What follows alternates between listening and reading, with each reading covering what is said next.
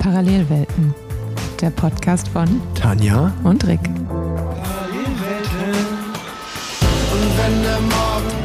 Herzlich willkommen zu einer weiteren Folge Parallelwelten, präsentiert von Swift. Mir gegenüber sitzt, als würde er sich aktuell schon für seinen Urlaub in Los Angeles vorbereiten, äh, Rick Zabel mit schwarzer Beanie und dicker Goldkette. Gangster-Style. Hallo, yo, yo, yo. Hey, hey, hey. Na, was geht? Nicht viel bei dir. Ich habe ja mein, ich bin ja jetzt Radfahrrentnerin. Das heißt, bei mir äh, ist nichts mehr los. Fährst du, war letztes Rennen war schon, war jetzt schon, oder wie? Ja, ich bin jetzt ähm, auf Reserve für ein paar Rennen im Oktober. Also wenn jetzt nichts mehr außer der Norm passiert, dann war Ploe mein letztes Rennen. Ach krass. Ich habe tatsächlich fünf Minuten, bevor wir den Podcast hier angefangen haben, eine Sprachnachricht von meinem Teamkollegen Alessandro De Marchi bekommen, in der er gesagt hat, hey Rick, ich wollte mich mal bei dir melden, weil das Team hatte mich gefragt äh, wegen irgendeinem Gravel-Rennen in Italien. Ähm, und also er, ich glaube, ich meine sogar, er hätte Gravel Worlds gesagt. Und er hat dann gesagt, ich wollte mal fragen, mit welchem Material du da fährst, weil als ich das Team gefragt habe, haben die gesagt, ja, Rick fährt ja auf jeden Fall. Und ich habe halt geantwortet, na, also ich wusste bis jetzt, bis, also mir hat niemand irgendwas gesagt bis jetzt. Witzig. Von daher, Ja, weil das Ding ist ja, also ich ähm, will halt auch auf gar keinen Fall da fahren, ne? das muss man auch mal dazu sagen. Äh, Das Ding ist ja, dass man sich über die Gravel, da kann ich ja gleich von, von meinem Gravel-Erlebnis erzählen, also über diese UCI-Rennen qualifizieren kann, wenn man zu den besten 25 Prozent der Altersklasse gehört, glaube ich. Ähm, aber dann gibt es auch noch Wildcard, äh, Wildcards für die Elite-Teams und ich glaube Wildcards für die ähm, einzelnen Verbände. Die dann auch noch Fahrer nominieren können. Das heißt wahrscheinlich, weil es ja eventuell dann auch UCI-Punkte gibt, Gibt es dann, wahrscheinlich gibt es UCI-Punkte. Wird dein Ja, Team. aber es ist ja eine andere Disziplin, wahrscheinlich nicht für einen. Also Roadways und Gravel sind ja zwei verschiedene Disziplinen. Da Ja, das stimmt. Aber warum sollten die dich dann, sonst dahin Ja, schicken? vielleicht aus Sponsorengründen oder Ja, so. gut. Ja, wäre doch schön. Ich glaube, das soll, an sich soll es von der Strecke her ähm, sehr schönes Rennen sein. Man braucht halt Form, das ist das Problem. Ja, aber du bist ja jetzt nett. Letzte Woche haben wir noch von deinem schlanken Ich geredet. Ähm, und Gravel-Rennen werden ja doch nochmal anders gefahren als Straßenrennen. Also ich bin da. Naja, man wird es wahrscheinlich einfach im Podcast hören können, was passiert. Also wie gesagt, es war wirklich fünf Minuten vor diesem Podcast. Ähm, mal schauen, was passiert. Also Ich bin Du bist wahrscheinlich auch einer der einzigen Fahrer mit einem Gravelrad, oder? Ja, wahrscheinlich deswegen, aber Ja. das ist ja mein Privatrad, das habe ich mir selber gekauft. Ach so. Also das werde ich ja wohl, da werde ich die Hölle tun, das äh, einem Risiko auszusetzen. Ja, gut. Dann kannst du machen wie ich. Einfach äh, 33er Reifen drauf und gib ihm. Aber tatsächlich in dem italienischen Rennen sollte das auch funktionieren. Also, das ist, glaube ich, wirklich so Strade-Gravel anscheinend. We- we- Weißt du, wann das ist? Was ist das für ein Datum? Ähm, 8., 9., glaube ich, Oktober. Nee, dann kann das eigentlich nicht sein, weil ich fahre am 9. Oktober Paris-Tours. Nee, dann. Dann kann das nicht sein. Aber da ist noch irgend so ein, da ist noch irgend so ein Rennen, was Philippe Pozzato veranstaltet.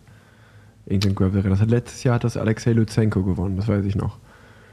Also ich weiß auch nicht, wie, was, wo. Auf jeden Fall, ähm, also geht man nicht davon aus, dass man mich irgendwo in einem Gravel-Rennen sehen wird, aber äh, ist ich habe es nur erzählt, weil ich wirklich fünf Minuten vor dem Podcast die, die Sprachnachricht von meinem Teamkollegen bekommen habe, der sich bei mir nach seiner Materialwahl erkundigen wollte und ich gesagt habe, also ich weiß bis jetzt davon nichts. Es bleibt Ähm, spannend. Jetzt sind wir gespannt auf jeden Fall. Aber wenn wir dann schon beim Thema sind, dann kann ich ja schon mal vorgreifen und von meinem, von meinem Gravel-Erlebnis berichten, oder? Bevor wir, bevor wir richtigen Deep Dive in die WM machen. Ja, mach mal. Ähm, also mein erstes Gravel-Erlebnis war sehr interessant ähm, und auf jeden Fall auch spaßig. Äh, ich bin freitags, also es war in Holland, in der Nähe von Assen ähm, oder Groningen, je nachdem, was man, was man kennt. Ich glaube, Assen, da diesen Kurs auf dem Rennen gefahren werden, kennen die meisten. Ähm, und ich bin freitags dahin gefahren. Ähm, habe mich erstmal auch fett verfahren äh, mit dem Auto. Ich mit meinem Papa telefoniert habe und dann war ich irgendwie so fokussiert auf dieses Gespräch. Und dann, wenn du telefonierst, warnt dich ja dein Navi nicht mehr vor, dass du so, abbiegen ja, musst. stimmt. Da bin ich einfach geradeaus gefahren und irgendwann war ich auf dem Weg nach Hannover und dachte mir so, uh. ähm, ja, dann habe ich einfach mal so eine Stunde Umweg gemacht. Oh nee. Äh, das habe ich so bitter.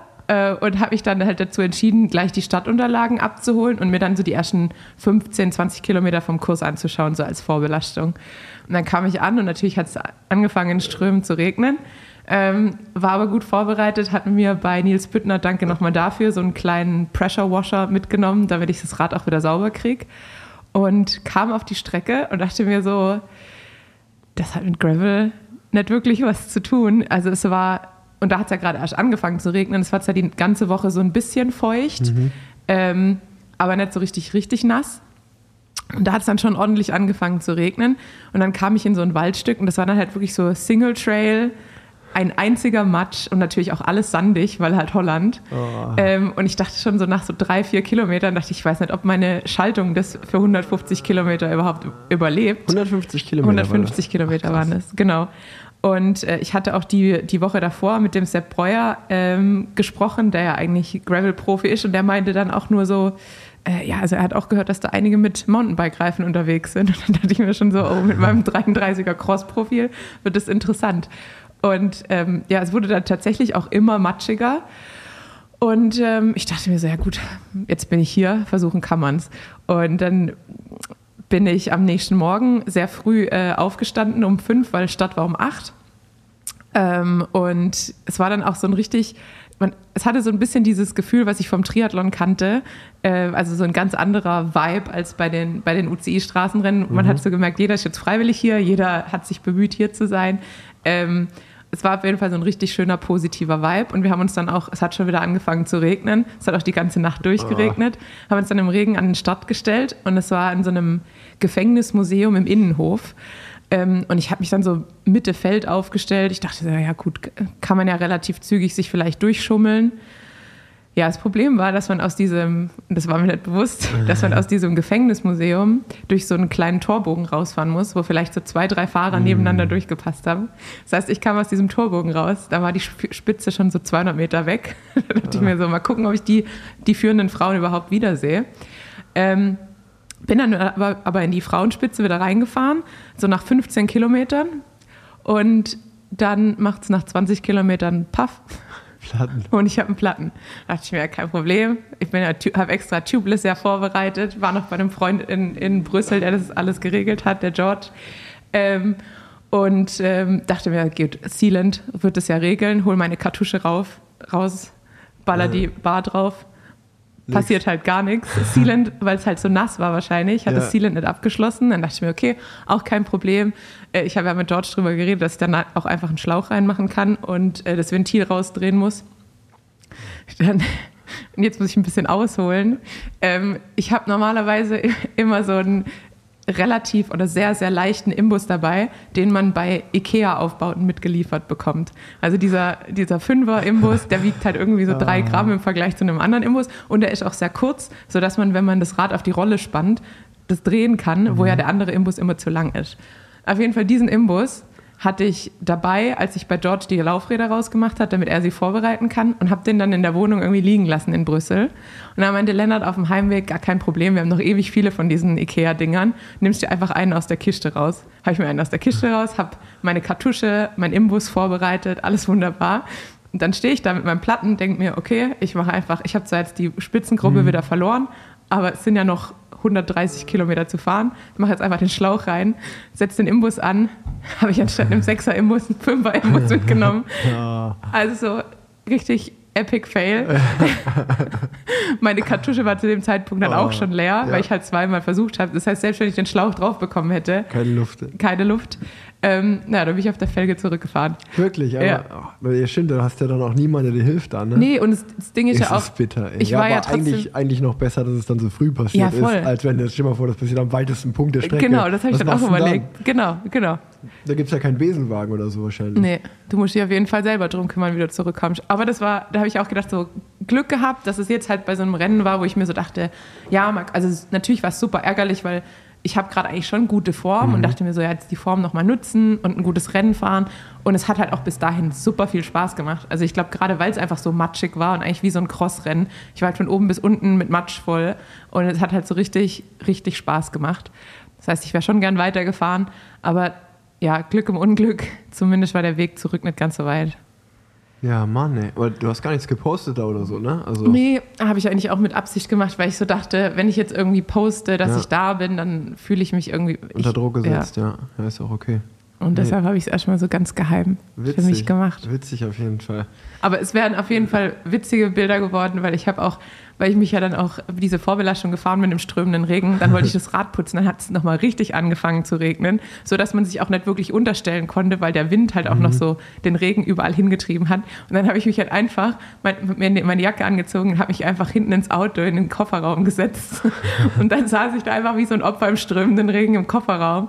Ähm, ja, das war auf jeden Fall ein Erlebnis. Und da habe ich auch gedacht, eigentlich habe ich da richtig Lust drauf auf so Aktionen mal wieder. Ja, hört sich auf jeden Fall nach Abenteuer an. Ja, hat, so hat sich auf jeden Fall angefühlt. Warst du komplett alleine unterwegs oder? Ja. Ach krass. Jetzt schon auch irgendwie für ein, mal was ganz anderes, halt, wenn man sonst so gewohnt ist, mit in einer Teamstruktur Rennen zu fahren, so auf eigene Faust. Äh, fühlt sich auf jeden Fall so back to the roots wahrscheinlich an. Ja, ja, vor allem, weil ich ja auch als Triathletin bis auf die Bundesliga-Rennen eigentlich alle Mitteldistanzen so immer alleine absolviert habe und da ja dann auch damals als Student noch mit dem Zug hingefahren bin zu den meisten Rennen und das war dann schon immer auch so ein bisschen sehr viel Planung und äh, ja, normalerweise ist ja immer so, selbst wenn man alles durchplant, ähm, geht immer irgendwas schief. Aber das macht es dann halt auch irgendwie so ein bisschen spannend. Ja, krass. Das heißt, ich kann es dir empfehlen, da nach Italien zu fahren, wenn du die Möglichkeit hast vom Team. Nee, ich fahre ich fahr wirklich gerne Gravel im Training, aber ich, ich weiß nicht, ob ich da Lust drauf habe, Wettkämpfe zu fahren. Auf jeden Fall nicht parallel zum, zum, zum, zum Straßenrennen. Aber wer weiß, vielleicht habe ich ja keine Wahl. Vielleicht äh, ja. sagt ja das Team, die Sponsoren, äh, wir brauchen da jemanden am Start und ich bin der Auserkorene. Dann äh, hat man da ja wenig, wenig äh, Rausredepotenzial, muss man sozusagen. Mal schauen, äh, werden wir sehen. Das stimmt. Und ansonsten, falls das jetzt nicht der Fall ist, dann ist Münsterland Giro und Paris Tour sind deine letzten Rennen oder kommt da noch was? Nee, ich habe noch vier Eintagesrennen auf dem Programm. Ähm, ja, genau, Münsterland Giro am 3. Oktober. Dann äh, das Rennen Grand Piemonte. Das ist am 6. Oktober. Am 9. Oktober ist Paris Tours und dann am 12. Oktober noch äh, Veneto Classic. Also noch vier Eintagesrennen. Immer, Krass. immer im Abstand von drei Tagen. Ja, cool. und ähm, nee, also das war, also das sind aber auf jeden Fall auch Rennen, gerade Münster und Giro, wo man sich natürlich drauf freut. Ja. Äh, ich weiß gar nicht mehr, was, wann haben wir den letzten Parallelwelten aufgenommen? Das war. Noch nicht lang her, zwei Wochen vielleicht? Ja, genau. Und ich glaube, genau, das war dann die Woche, ja genau, den, das war den Montag äh, nach Grand Prix von mir, also genau, heute mhm. vor zwei Wochen. Also heute nehmen wir am Montag, dem 26. September auf. Und du kommst wieder aus Frankreich und wieder vom Eintagesrennen. Genau, genau. Aber man muss dazu sagen, das Grand Prix von mir vor zwei Wochen, ähm, ja, das ist ein dankbares Rennen. Ähm, es war sehr kontrolliert flach. Da hatte ich auch das Gefühl, da war es auf jeden Fall schön, wieder im, in, nach der längeren Pause im Business zu sein. Ähm, dann muss man sagen, danach die Woche wurde ich nach Italien geschickt und ähm, das war auf jeden Fall eine katastrophale Woche, weil gar nicht, also das war wirklich so, da musste ich schon wirklich mich selber fragen, was ich eigentlich da mache bei den Rennen, weil das waren einfach drei Eintagesrennen für Bergfahrer. Ähm, also ich musste nur zwei fahren, nur, das, nur den Giro della Toscana und Memorial Marco Pantani. Wenn man schon weiß, also wenn das Rennen Marco Pantani heißt, ja. die werden wahrscheinlich zu Ehren von Marco Pantani jetzt kein flaches Rennen machen. Ja. Ähm, aber fangen wir mal von vorne an. Genau, Giro della Toscana war eigentlich noch okay. Die erste Hälfte des Rennens war relativ okay und dann ist man zwei Schlussrunden gefahren mit einem 13 Kilometer Berg, im Durchschnitt irgendwie 7,8 Prozent. Also da war mir vorher schon klar, okay, das wird jetzt natürlich nicht mein Parcours. Ähm ja, vor allem sind ja auch, glaube ich, von den, keine Ahnung, 180 Fahrern, glaube ich, 30, ja. 38 genau, durchgefahren. Genau, das war für mich auch ein Did Not Finish ähm, dann natürlich. Wir hatten auch wirklich keine schlagkräftige Mannschaft da irgendwie am Start. Also wir hatten wirklich keinen ausgewiesenen Bergfahrer dabei. Und auch mal für die Leute, die das jetzt hier hören, vielleicht mal zur Erklärung. Bei einer Rundfahrt ist ja mal der Unterschied, wenn man bei einer Rundfahrt eine Bergetappe hat, dann versuchen natürlich immer alle im Rennen zu bleiben, weil man dann den Tag später oder zwei, drei Etappen später wieder eine Sprintetappe hat, ein Zeitfahren, was auch immer, oder man will dann natürlich auch die Rundfahrt zu Ende fahren. Deswegen bilden sich dann Gruppen und man fährt natürlich auch mit 20, 30 Minuten Rückstand dann ins Ziel. Bei einem Tagesrennen ist es so, es geht ja nur um diesen einen Tag. Ja. Entweder man ist da in der Entscheidung dabei und es geht um den Sieg und wenn man dann schon weit vorm Ziel abgehangen ist oder 70, 60, 70, 80 Kilometer. Ähm, erstens sperren die Veranstalter die Straßen gar nicht so lang. Das heißt, wenn man irgendwie zwei, drei Minuten hinter der Spitze ist, wirst du ganz oft schon rausgenommen. Und natürlich auch aus Fahrersicht denkt man sich, okay, ähm, ich fahre jetzt nicht eine halbe Stunde hinter dem Sieger ins Ziel, weil morgen geht es ja nicht weiter, ist ja nur ein ja. Tagesrennen. Dementsprechend kommt das so zustande, dass dann oft bei einem Tagesrennen so wenig Fahrer durchfahren, gerade wenn es ein schweres Rennen ist. Genau, dann war ich äh, zwei Tage vor Ort. Ähm, beim zweiten, bei dem Rennen der Mitte, beim Coppa Sabatini, hatte ich Ruhetag. Ähm, und dann bin ich vor Ort geblieben für Memorial Marco Pantani. Das war, und das war, da war auch der Ironman war einfach nur, also Start und Ziel war Ach, in Cesenatico und in äh, ein, also zehn Kilometer weiter oben war auch der Ironman in Italien. Und ähm, es war echt verrückt, weil wir hatten Donnerstag super Wetter, wir hatten Freitag super Wetter. Das Rennen war Samstag Vormittag, sollte Start sein. Und wirklich so von 9 bis 14 Uhr war ein Unwetter. Also die Straßen waren überflutet, es war super windig. Ich glaube, im Nachhinein habe ich auch gelesen, dass sogar sieben, acht Menschen bei dem Unwetter ähm, ja, ihr Leben verloren haben. Und ab 15 Uhr nachmittags kam die Sonne raus, es war wieder alles gut. Ja, weil ich habe nämlich sonntags dann den Ironman angeschaut im, genau. im Livestream, weil ich saß auf der Rolle, dachte mir, gucke ich mir einfach einen Marathon an. Und da war ja auch schon wieder super Wetter. Da war super Wetter ja. wieder.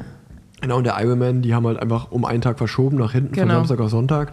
Was aber ein bisschen Probleme gemacht hat, muss man sagen, für alle Triathleten hier, weil die hatten äh, am Sonntag das 70.3-Rennen geplant eigentlich und haben dann sozusagen einfach den Ironman und den ja. 70.3 zusammengelegt.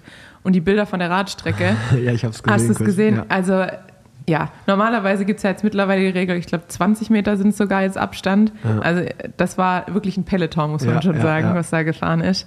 Ähm, ja, Genau. So äh, funktioniert das dann. Ich meine, das war jetzt eine Ausnahme, aber ich glaube, da muss man sich dann auch tatsächlich mhm. als Veranstalter mal Gedanken machen, dass da auch wirklich dann Leute sich für Hawaii-Slots oder sowas qualifizieren wollen oder für WM-Slots äh, für die 70.3 WM und die einfach einen fairen Wettkampf brauchen, vor allem wenn man so viel Startgeld bezahlt. Ja, ja. Und dann darf man halt einfach, dann muss man halt auch mal rechnen, wie viele Leute auf einer auf einer Radstrecke sein können und immer noch Abstand halten. Und dann muss man da halt irgendwie mal den Profit so ein bisschen runterschrauben. Ja, ja ich meine, gut, das mit dem Unwetter, das hat man nicht in der Lage. Das war natürlich genau. einfach bitter.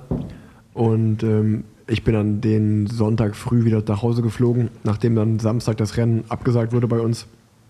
Und da standen tatsächlich auch am Flughafen sehr, sehr viele Leute vom Ironman rum, die natürlich höchstwahrscheinlich nicht ihre Flüge verschieben ja. konnten. Also auch bitter, wenn du dann extra da anreist und dann kannst du nicht dran teilnehmen. Ja, und vor allem halt auch die ganze, also ich meine, gerade bei einem Ironman ist ja wirklich so, dass für viele ist es ein Jahresziel und die, die bereiten sich dann ein Jahr drauf vor mhm. und dann bist du ja bei dem Rennen und dann findet es nicht statt oder du musst nach Hause, ja. weil du am nächsten Tag bei der Arbeit sein musst. Ja. Richtig bitter. Genau, und ähm, also das war meine, das war meine Italienwoche. Und äh, dann bin ich genau gestern am 25. September zur zeitlichen Einordnung das ein Tagesrennen Paris-Chauny gefahren, was, was extrem witzig war, weil ich das Rennen bis dato nicht kannte und ich mir gedacht hatte, ach, vielleicht ist das die erste Austragung von dem Rennen. Und als ich dann drauf geschaut habe, war so, 100 Jahre Anniversary, also so 100 Jahre Geburtstag vom Rennen. Und ich so, hä, wie kann dieses Rennen 100 Jahre alt sein? Ich habe davon noch nie in meinem ganzen Leben gehört. Ja. Und ähm, ja, war jeder, der mal im, in Compigne ist, also ist auch der Start von Paris-Roubaix, ähm, da ist es ja nicht so super flach, also es ist ja schon immer so hügelig. Ich dachte, du sagst nicht so super schön. Nee, nee, so, also es ist so, das Rennen hat ja glaube ich so zweieinhalbtausend Höhenmeter doch, ja. ähm, ganzen Tag wellig und ähm, obwohl sich, also ich, meine Form ist zum Beispiel jetzt auch wieder deutlich besser als vor zwei Wochen, wo ich das erste Rennen gefahren bin. Aber bei dem Rennen dann gestern, es war auch wieder knapp über 200 Kilometer, habe ich auch einfach wieder gemerkt, dass ich so bis 100 Kilometer, 150, 160 ist alles okay. Dann fehlt es mir aber einfach noch hinten raus. Ähm, ja. Was natürlich so ein bisschen bitter ist. Ich glaube, dann am Ende haben wir 60 Fahrer gesprintet und das ist normalerweise mein Level, wo ich dabei sein muss und dann auch anfahren muss. Aber Jetzt gerade ähm, ist, die, ist die Form einfach nicht so, wie sie sein sollte. Und äh, ist dann natürlich immer so ein bisschen bitter, wenn man das dann äh, ja, ja, einfach, äh, wenn man es so aus Brot geschmiert bekommt, dann vor Ort beim Rennen. Aber natürlich, äh, ohne jetzt was schönreden zu wollen, nachdem ich da zehn Tage lang im August gar nicht auf dem Rad war und auch wirklich nur rumgelegen habe äh, im Krankenhaus, ja. habe ich echt super viel Form verloren. Und auch wenn man sich das im Training natürlich versucht, immer so ein bisschen schön zu reden, so, ach, das geht ja schon wieder. Ähm, ja, ist äh, die Realität dann, dass man doch nicht da ist, wo man eigentlich gerne sein will. Vor allen Dingen, wenn man dann, also ich habe ja dann so Ende August wieder angefangen zu trainieren, dann weiß man ja auch schon, okay, man hat nur fünf bis sechs Wochen Saison, also es ist eh nur noch fünf bis sechs Wochen ja. Saison. Dann weiß man ja auch schon, okay, das ist eigentlich die Zeit, die ich wieder brauche, um in Form zu kommen. Das heißt, wenn ich dann wieder eine gute Form habe, dann ist die Saison eigentlich vorbei. Das heißt, auch Trainingsmoral nicht, nicht der einfachste Moment. Ähm, aber ey, alles, alles okay. Ich gebe mein Bestes, habe noch vier Eintagesrennen, ähm, versuche die bestmöglich zu bestreiten. Die sind zum Glück auch nicht so anspruchsvoll wie jetzt das, oder so super anspruchsvoll war es jetzt gestern auch nicht, aber die sind von den Höhenmetern noch äh, etwas einfacher, das sollte mir entgegenkommen. Und ja, ich versuche einfach jetzt die Saison bestmöglich zu finishen. Aber ja, auch, auch da mal einfach ehrliche Worte, um die Hörerinnen und Hörer da mitzunehmen, dass man mal, dass, dass es schwierig ist, äh, wenn man so eine lange Pause in der Saison hatte, wieder zurückzukommen und ähm, ja, die Form, das braucht immer. Das ist immer so eklig, wenn man, gerade wenn man eine gute Form hatte, wie schnell die dann wieder weg ist, wenn man mal einmal so eine Ausfall hat. Ja, vor allem muss man ja auch sagen, dass wir ja trotzdem hier von der absoluten Weltspitze sprechen. Und dann ist ja auch so, dass ein, zwei Prozent halt einfach schon den Unterschied machen zwischen ich kann mitfahren oder ich kann nicht mitfahren. Ja, ja, ja. Ähm, wo man ja sonst sich vielleicht so ein bisschen, das so ein bisschen kaschieren kann. Genau. Ähm, aber da hat man ja auch gesehen, und es gibt ja auch Fahrer, die das halt weil sie halt einfach so Übertalente sind, wieder ausgleichen können. Aber dann hat man ja selbst gesehen bei einem Mathieu van der Poel, äh, der sich dann einfach, der dann einfach äh, zur Tour kam und nicht bei 100 Prozent war, dass es dann auch ihm schwerfällt, ja. äh, da konkurrenzfähig ja, zu sein. Ja, und ich, ich hatte gestern auch, als ich mit äh, meiner Frau telefoniert, da war das auch so, zum Beispiel, ich war eigentlich, wenn ich jetzt rückblickend die Saison betrachte, so von Februar bis Ende Giro, war ich wirklich, habe ich echt richtig lange eine richtig gute Form gehabt und habe immer meinen Job gemacht und äh, war total zufrieden damit. Und wenn man dann auf einmal nicht mehr das Level hat und keine Form hat, dann schaut man da so voll neidisch drauf zurück und denkt sich so, wow, ey, da bin ich echt richtig gut gefahren. So, also auch wenn ich meine Wattwerte gucke, sehe ich natürlich, dass mir einfach in der, dass mir wirklich auf 15 Minuten jetzt 40, 50 Watt fehlen ja. zu, dem, zu dem, wo ich im, An oder im Frühjahr und Sommer war. Und das ist natürlich eine Riesenwelt einfach, um dann ähm, da zu sein. Und dann, also jetzt in der Retrospektive kann man das dann viel mehr schätzen, wenn man eine gute Form hatte.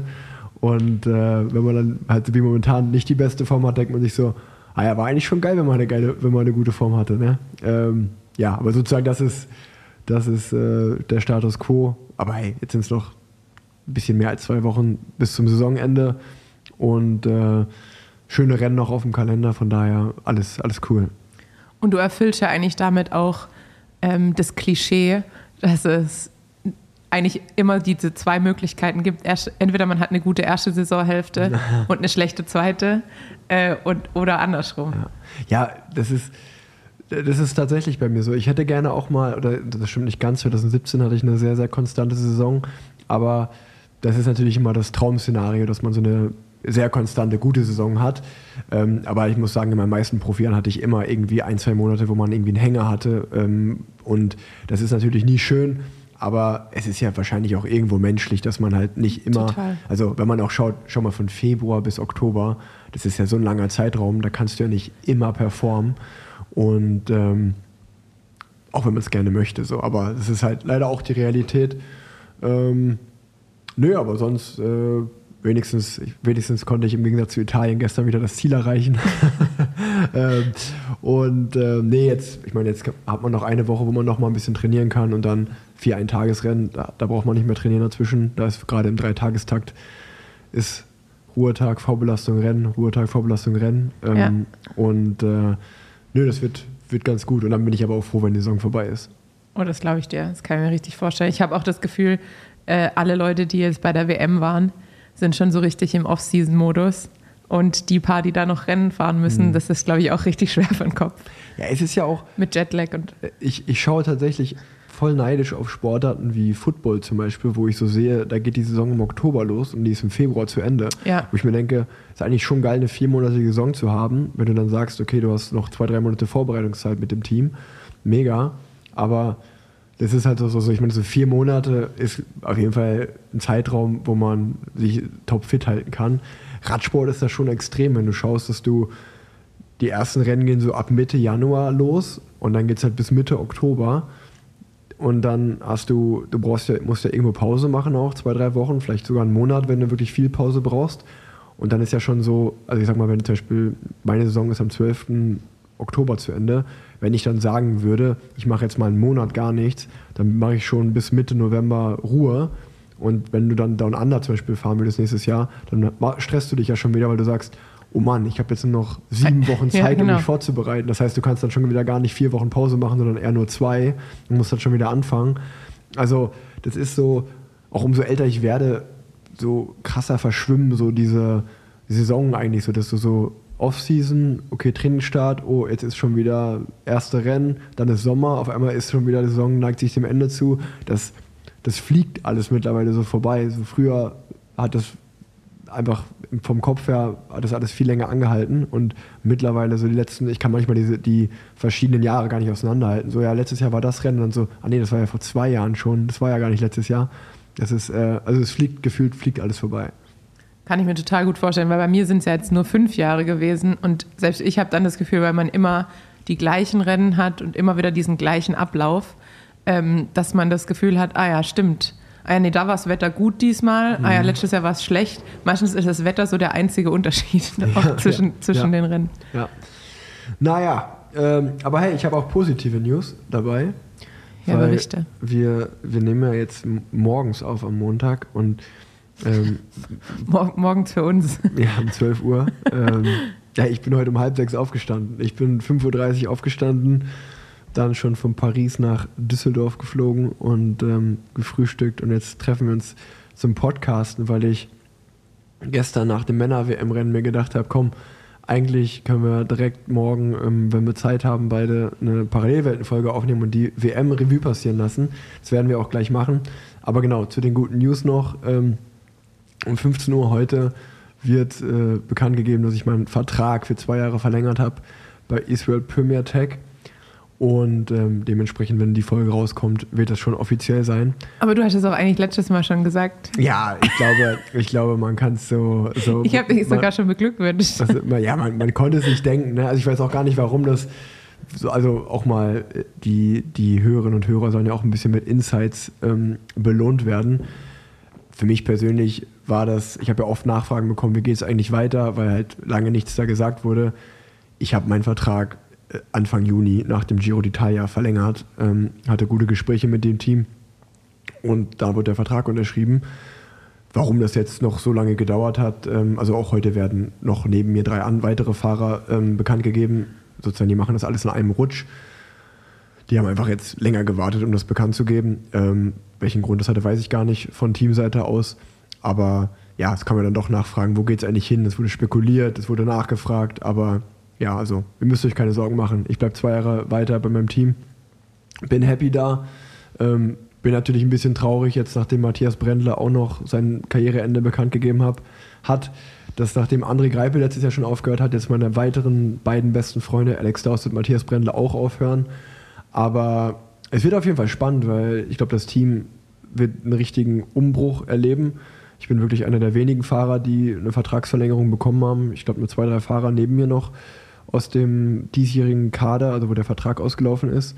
Ich glaube, mindestens acht, neun Fahrer kriegen keinen Vertrag.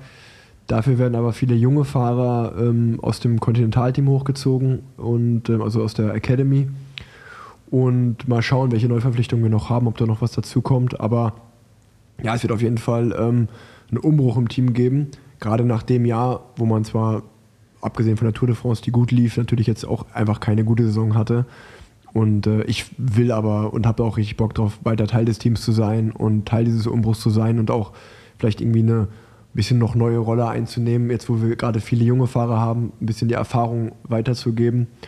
Und ähm, bin gespannt, was auch passiert. Das weiß man ja jetzt aktuell noch gar nicht, weil wenn es, äh, das kann man ja auch mal ganz klar ansprechen, wenn die Relegation durchgesetzt wird, dann werden wir ja, also Stand jetzt zu 100% absteigen und nächstes Jahr kein World Tour Team sein.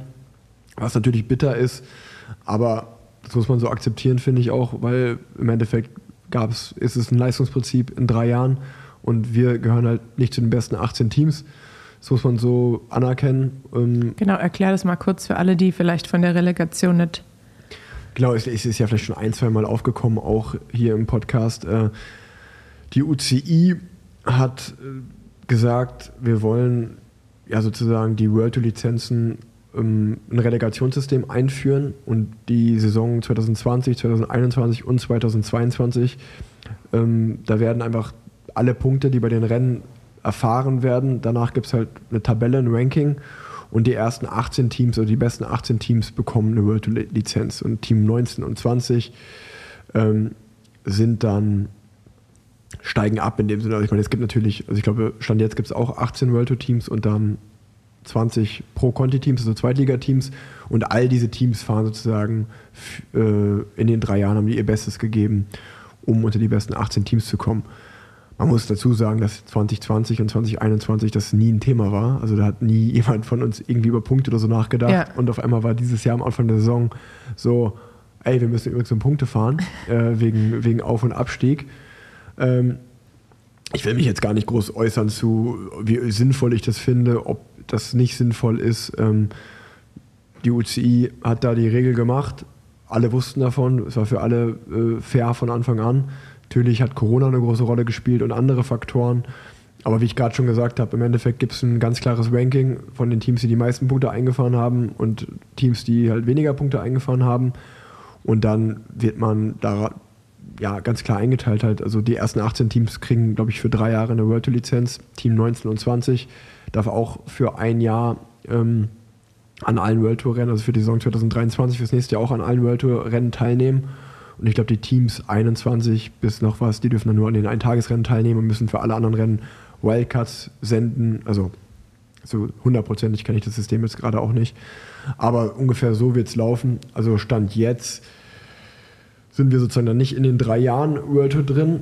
Ich glaube sogar momentan ist noch äh, Lotto Sudal und Total Energy sind auf Platz 19 und 20 der diesjährigen Rangliste. Das heißt, wir sind nur auf Platz 21. Das heißt, Stand jetzt haben wir Startrecht bei allen World Tour ein Tagesrennen nächstes Jahr. Also sprich Hamburg, Paris-Roubaix, Flandern-Rundfahrt, Mailand-San Remo. Aber für alle Rundfahrten, also auch für die drei Grand Tours, muss man eine Wildcard anfragen und ja. dann muss man halt hoffen, dass man eine bekommt oder halt auch eben nicht. Das entscheiden die Rennveranstalter. Das, so wird die Situation nächstes Jahr sein. Ähm, ist natürlich für den Rennkalender ein bisschen unsicherer, weil man nicht Startrecht bei allen Rundfahrten hat. Aber ich muss ehrlicherweise sagen, dass das vielleicht gar nicht, also ich finde es gar nicht so schlimm, weil wenn man einen, vielleicht einen kleinen geringeren Kader hat oder einen Kader wie wir, wo dann gerade viele junge Fahrer dabei sind oder auch nicht die große Klasse wie bei den Riesenteams wie bei Ineos oder Jumbo Visma, ja. ist es vielleicht auch gar nicht schlecht, wenn man nicht Baskenland-Rundfahrt, Katalonien-Rundfahrt, also alle die einwöchigen schweren Rundfahrt auch besetzen muss, sondern sich vielleicht ein bisschen die Rennen aussuchen kann, die man fahren will. Natürlich immer unter der Prämisse, dass man dann auch eine Lizenz bekommt. Und ähm, ja, das ist Stand jetzt. Also mein Teammanager hat ja auch vor kurzem ein großes, also Sylvan Adams, der Teameigner, hat ja auch ein großes Interview gegeben, dass er das alles Bullshit findet und ähm, auch die UCI verklagen will. Von daher, es gibt auch Stimmen, die sagen, wir denken nicht, dass das passieren wird. Wir denken einfach, dass es nächstes Jahr 20 World Tour Teams gibt. Aber an den Spekulationen kann und will ich mich auch gar nicht beteiligen, weil ich da keine näheren Infos habe, sondern eigentlich auch nur abwarte. Dann, ich glaube, am 18. Oktober ist äh, Count Stop, also da ist dann Punkteende. Da wird man dann sehen, was passiert für nächstes Jahr. Und egal wie es kommt, so ist es dann. Die Aufsteigerteams wären dann Alpecin und Akea, glaube ich. Akea. Genau, Alpecin Akea würden dann eine World Lizenz übernehmen und ähm, Lotto Sudal und wir würden die World Lizenz abgeben. Ähm, ja, aber genau, also muss man, muss man sehen, was passiert. Ne? Auf dann, ich kann natürlich so einen Teammanager verstehen, der halt sagt, okay, wir verlieren Sponsoren vielleicht dadurch, wenn wir kein Startrecht bei der Tour de France haben oder kein garantiertes Startrecht und wenn dann natürlich so eine Relegation vielleicht ein Team wie Lotto Sudal, was es schon seit Jahrzehnten gibt, äh, absolutes Traditionsteam, also bei vielen Teams geht es halt da wirklich um die Existenz. Und ja. wenn dann der eigene Weltverband natürlich ein Team kaputt macht, das wäre natürlich sehr kontraproduktiv. Obwohl ich, bei uns wird es auf jeden Fall weitergehen, egal welcher Liga, das, das ist klar. Bei Lotto Sudal denke ich und hoffe ich das auch. Aber es gibt ja Teammanager wie zum Beispiel Jonathan Waters, der gesagt hat, wenn Education First, die ja auch wirklich gegen den Abstieg äh, hart kämpfen, wenn es die treffen würde, wäre das halt, wäre es das mit dem Team. Weil wenn die keine World Lizenz haben, dann alle Sponsoren sind halt an, die, an den World Vertrag gebunden. Von daher schauen wir mal, was passiert. da kenne ich mich auch nicht aus. Da müsste man meinen Teammanager fragen, wie die ganzen Verträge mit Sponsoren, Fahrern und alles weitere ist. Aber um mal sozusagen da Klarheit zu schaffen. Ich werde auf jeden Fall beim Team weiterfahren, egal ob erste oder zweite Liga nächstes Jahr. Ja. Top. Werbung. Auch wenn bei Rose Bikes momentan einige Räder und Parts leider ausverkauft sind, haben sie trotzdem auf ganz anderen Artikeln sehr, sehr gute Lagerbestände. Und genau deswegen macht Rose Bikes den Blowout Sale. Geht mal auf rosebikes.de und schaut euch das genauer an, denn dort gibt es bis zu 20% auf viele verschiedene Räder, also Rennräder, Gravelbikes, Mountainbikes, BMX, Trekkingräder, E-Bikes, also egal welche Räder eigentlich. Da sind wirklich Top-Modelle dabei. Vielleicht macht ihr einen richtig guten Deal geht mal vorbei. Aber nicht nur auf Räder, sondern auch auf Bekleidung, Zubehör ähm, und alle anderen möglichen Teile, die ihr benötigt.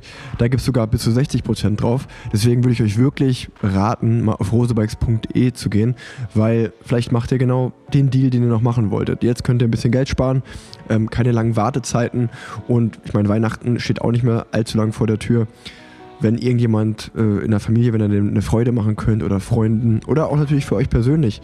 Trikot, Hose, Helm, Laufräder, Fahrradcomputer, Licht, Werkzeug, wirklich alles, was das Herz begehrt, gibt es gerade bei diesem Blowout Sale. Geht mal bei rosebikes.de vorbei und schaut es euch einfach selber an. Kann ich euch nur empfehlen und ich glaube, ihr werdet da happy rausgehen. Werbung Ende. Dann können wir eigentlich zum Hauptthema der Folge switchen nachdem wir jetzt hier so ein bisschen Geplänkel hinter uns haben. Das Sommerhaus der Stars. Das genau. Ja, tatsächlich. Das, das Sommerhaus in, oder Frühling ist ja eigentlich in Australien. Ja. Ähm, ja, die WM letzte Woche, ja, die letzten eineinhalb Wochen. Mhm. Alle Rennen konnte man sich ja eigentlich fast nicht anschauen, sonst hätte man die Nacht zum Tag machen müssen. Also man musste sich irgendwie immer so ein bisschen entscheiden, bleibe ich lang wach oder stehe ich früh auf. Mhm. Ähm, wie war es für dich? Was hast du dir alles angeschaut? Ähm, im, im, im, Live oder im Nachgang? Also im Nachgang, die Highlights habe ich mir von allen Rennen angeschaut. Oder nicht, nicht von allen, allen, aber von 80, 90 Prozent würde ich sagen. Aber wirklich live habe ich das äh, U23-Rennen geschaut, das Frauenrennen und das Männerrennen und, und das Zeitfahren der Junioren auch. Also eigentlich alle Rennen, die halt morgens stattgefunden haben. Ja. Also ich bin, das, ich fand es echt richtig cool, wenn du halt, äh, so wie ich, äh, um irgendwie 7, 37 aufstehst und dann äh, Sohnemann zum Kindergarten bringst. Danach konnte ich halt frühstücken, dann das Finale der Weltmeisterschaften gucken, immer so die letzte Stunde vom ja. Rennen. Und danach hast du dich halt selber umgezogen und bist dann selber aufs Rad gestiegen und konntest losfahren. Also das war schon, das war schon cool. Das stimmt, das war ja auch so ein bisschen das Erlebnis, das ich in den USA hatte, als die Tour gelaufen ist und wir in Chicago waren. Dann konnte man sich ja immer morgens äh, nach dem Aufstehen das Tourfinale anschauen. Das war eigentlich immer ganz, ganz angenehm, das stimmt. Das ist schon, das ist schon richtig cool. Und ja, du, was, was ist mir äh, von den Rennen, die ich geschaut habe, wie gesagt, aber auch von den Highlights, ähm, am meisten, also ich, ich sag's so wie es ist, mit Abstand das spannendste Rennen war ähm, das Frauenrennen für mich, von der Spannung her. Da habe ich wirklich am meisten mitgefiebert. Ähm, Liane Lippert, krass, also die, mit Abstand ja. die stärkste Fahrerin da im Rennen gewesen. Wirklich äh, hat dem Rennen den Stempel aufgedrückt. Man hat auch also richtig gemerkt, dass sie will. Ja, also sie ja. war so richtig committed. Ja. ja, und es war wirklich so, du, ich habe das geschaut und dann hat sie halt in der vorletzten Runde macht sie die Attacke und attackieren das ist das eine erstmal wirklich den Mut dazu zu haben und die Beine dazu zu haben. Aber wenn dann halt wirklich, ich meine, da war halt, konnte nur Longo Borghini mitgehen und dann bist du so, und selbst die hat richtig geklemmt bei ihr. Und dann auf einmal bist du so, ey krass, so, die hat gute Chancen, Weltmeisterin zu ja. werden, ist halt die stärkste, ne? Ja. Und ich meine, das ist halt Weltmeisterin, das ist halt die, ja, ist die Goldmedaille, besser, besser es nicht im, im Eintagesrennen. Und ähm, ja, das war dann aber so ein bisschen natürlich Fluch und Segen zugleich, so, weil sie war super stark. Das haben natürlich aber auch alle anderen gesehen und ich glaube, weil sie ist ja jetzt auch nicht die langsamste. Ähm, und in der Gruppe war es natürlich schwer, wenn dann. Ich glaube, die waren alle sogar einfach eingeschüchtert von ihr, weil sie dachten, ja, okay, wenn ich mit Liane Lipper zur Ziellinie komme, die schlägt mich halt im Sprint in der Fünfmann-Gruppe. Ja.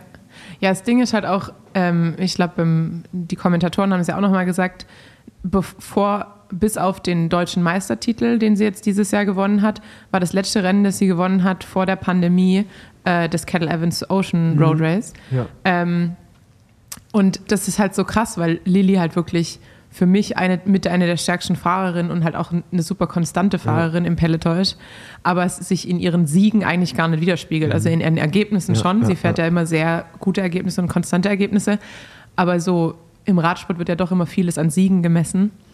Ähm, daran sieht man es gar nicht so extrem. Ja. also das war für mich auf jeden Fall, da habe ich sehr, sehr mitgefiebert und ähm, es scheint, dass Australien Liane sehr gut liegt. Wenn du sagst, äh, es ist ja auch ein World Tour, ein Tagesrennen, das Kettle genau. Evans Great Ocean Road Race, was sie gewonnen hat 2020. War ich sogar vor Ort. Ich bin das Männerrennen gefahren. Und, ähm, und ähm, ja, dann äh, jetzt super starke WM gefahren.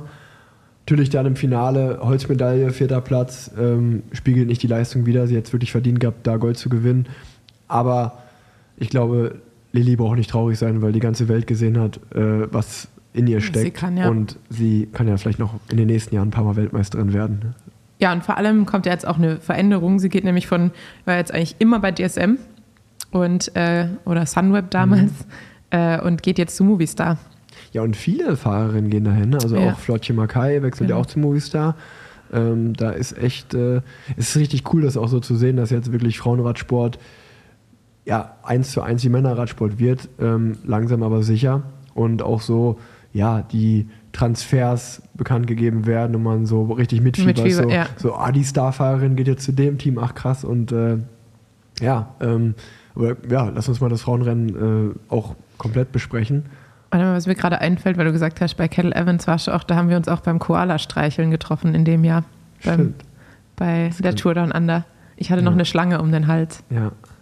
Hast du dich auch getraut? Hast du die Schlange um den Hals gehabt? Ich habe das äh, bei meiner ersten Teilnahme 2014 mal gemacht. Okay. Und das war dann so für mich Haken hinter. Äh, Mach ich nicht nochmal. Passt, passt schon. Okay. Ähm, ja, nee, genau. Also ich, ich äh, bin ja, ich habe dich ja angerufen auf FaceTime direkt nach dem Frauenrennen, weil ja. ich, weil ich so aufgewühlt war, weil ich nicht glauben konnte, dass Annemiek van Fleuten das Ding abgeschossen hat. Nicht, weil ich ihr das nicht gönne, aber einfach nur, weil das so, das kam ja wirklich. Das war total unerwartet, ja. Das kam so aus dem Nix einfach. Also ich meine, klar, die war super stark und immer dabei, aber sowohl halt an dem. Mount aber sie hatte ja dann Lücke. Also es war ja dann einfach, sie war dann, in, glaube ich, in einer Dreiergruppe genau, abgehängt genau. eigentlich. Und dann wusste man ja, okay, die anderen holen, holen die eigentlich den Break wieder ja. äh, um die fünf Fahrerinnen, was ja auch so krass war, weil es war ja genau die gleiche Gruppe, war ja die Runde vorher auch ja, schon weg. Ja, und genau die gleichen Fahrerinnen haben sich dann wieder rauskristallisiert im Anstieg.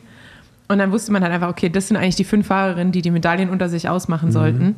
Und am Ende holt einfach keine von dieser Gruppe eine Medaille. Stimmt, ja. Das war ja. halt das Lilly war noch die Beste als Vierte. Genau. genau.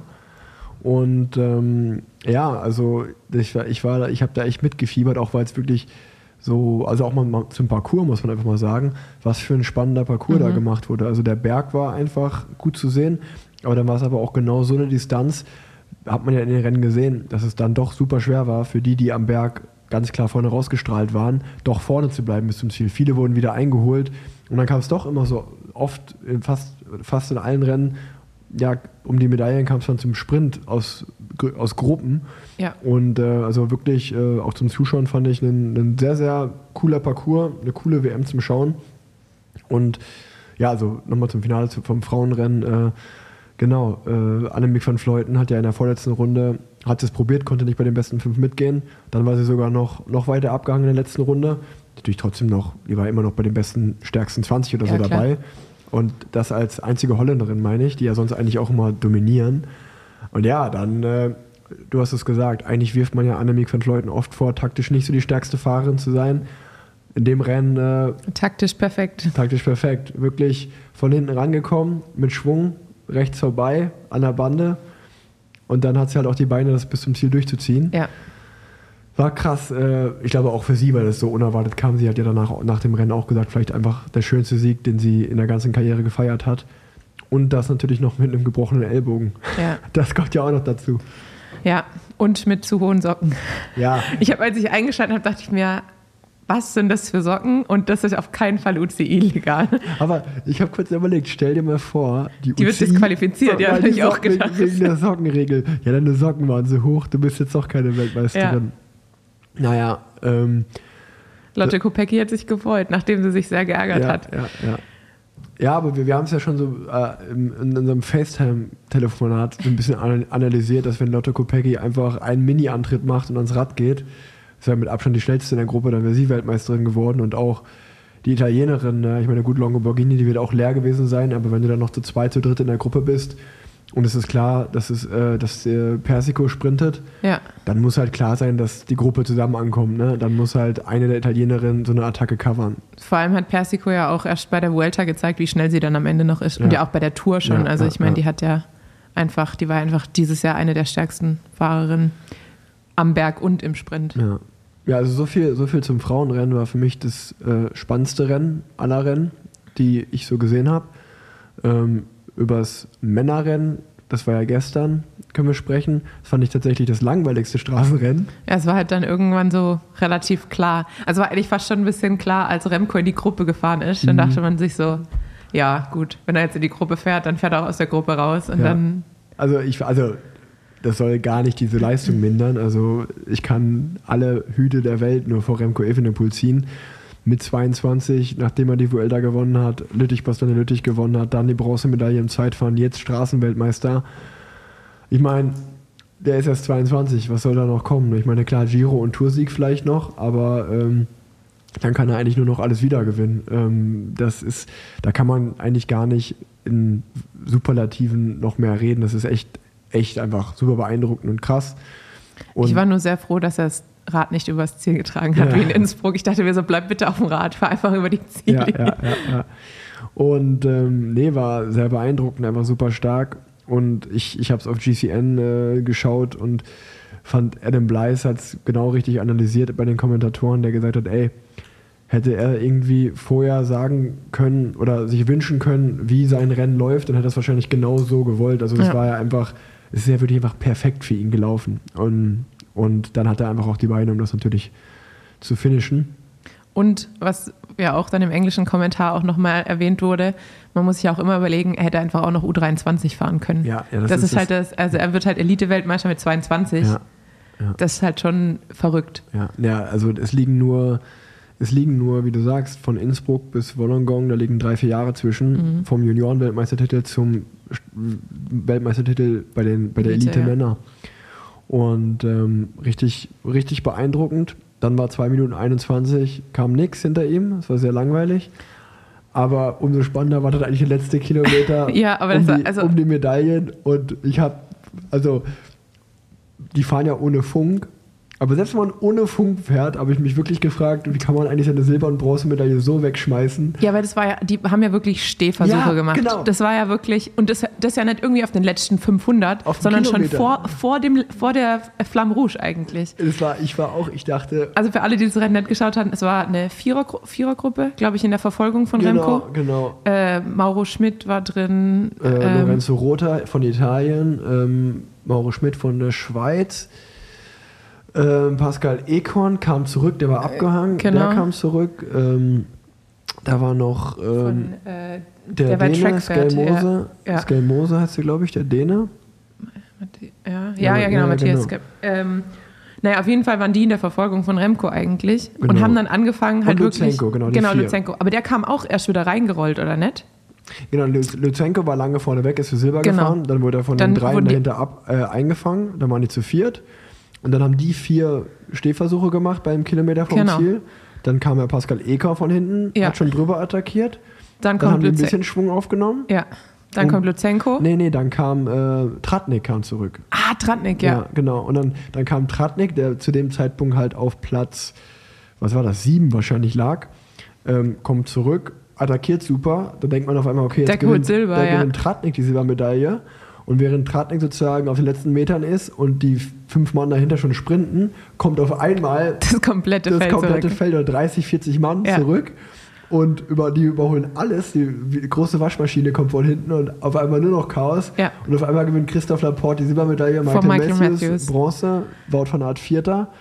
Und ich habe auch in den Interviews danach gelesen, dass die nicht wussten, dass die in den Medaillenrängen waren. Also äh, ah, okay, also Laporte, die dachten eigentlich schon, dass die, die La, Gruppe. Genau, Laporte und Matthews sind ins Ziel gekommen, haben verrückt. getrunken, wollten weg und dann meinten die, müsste Siegerehrung. Und dann meinten die, wieso? Und dann meinten die, ihr habt Silber und Bronze gewonnen, die wussten das nicht. Ach, krass. Christoph hat mir erzählt, er hat gedacht, die sprinten um die Top 30 oder so. Weil die haben ja nur diese riesen Gruppe ja, wegfahren ja, ja. sehen und haben halt alle Fahrer einzeln zurückgeholt. Und Alexander Christoph hat gesagt, der wusste nicht mal, also der wusste nicht mal, dass die um die Top 10 sprinten. Er dachte wirklich, es geht irgendwie um Platz 20 bis 30 irgendwo. Die Verrückt. haben komplett, komplett einfach die Übersicht verloren. Und äh, also äh, noch, noch echt ein krasser Fakt zu Alexander Christoph. Der ist jetzt in seiner achten WM-Teilnahme das sechste Mal unter die Top 10 gefahren. Ja. Also auch, auch echt was eine Bilanz, ey. Ja, ich meine, der ist halt auch, der ist halt auch so ein richtig konstanter ja, Fahrer. Super, ja, super konstant. Der ist schon, schon verrückt. Vor allem halt auch immer so bei so richtig schweren Rennen. Ja, ja, das ist eine absolute Maschine. Ähm, und ich bin ja das eine Jahr 2017 mit ihm oder für ihn gefahren bei Katjuscha und muss auch sagen, dass ich noch nie so einen Kapitän hatte, der so über sein Limit gehen konnte und auch wenn er schon eigentlich zehnmal abgehangen war, trotzdem wieder zurückkam. Also dem konnte man wirklich nie vorwerfen, dass er nicht alles gibt. Ich glaube so, dass ich kenne niemanden, der sich so quälen kann wie Alexander Christoph. Ja. Das ist echt, das ist echt krass. Ach, war das, war das hier in Köln, als ihr 1-2 gefahren seid? Frankfurt. Frankfurt, Frankfurt ja. Ähm, nee, das äh, so, so viel zum Straßenrennen. Obwohl, müssen natürlich noch die Causa Mathieu van der Poel Ich wollte gerade sagen, es gab ja auch noch bei der WM sehr viel äh, Chaos und ähm, Gossip.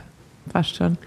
Ja, ich glaube, wir machen ja jetzt gerade nichts anderes, außer uns dann an Spekulationen zu beteiligen ja. da, weil wir keine Fakten wissen. Wir nehmen ja jetzt auch einfach nur in Köln einen Podcast auf und geben das wieder, was wir in den Radsportmedien gelesen haben.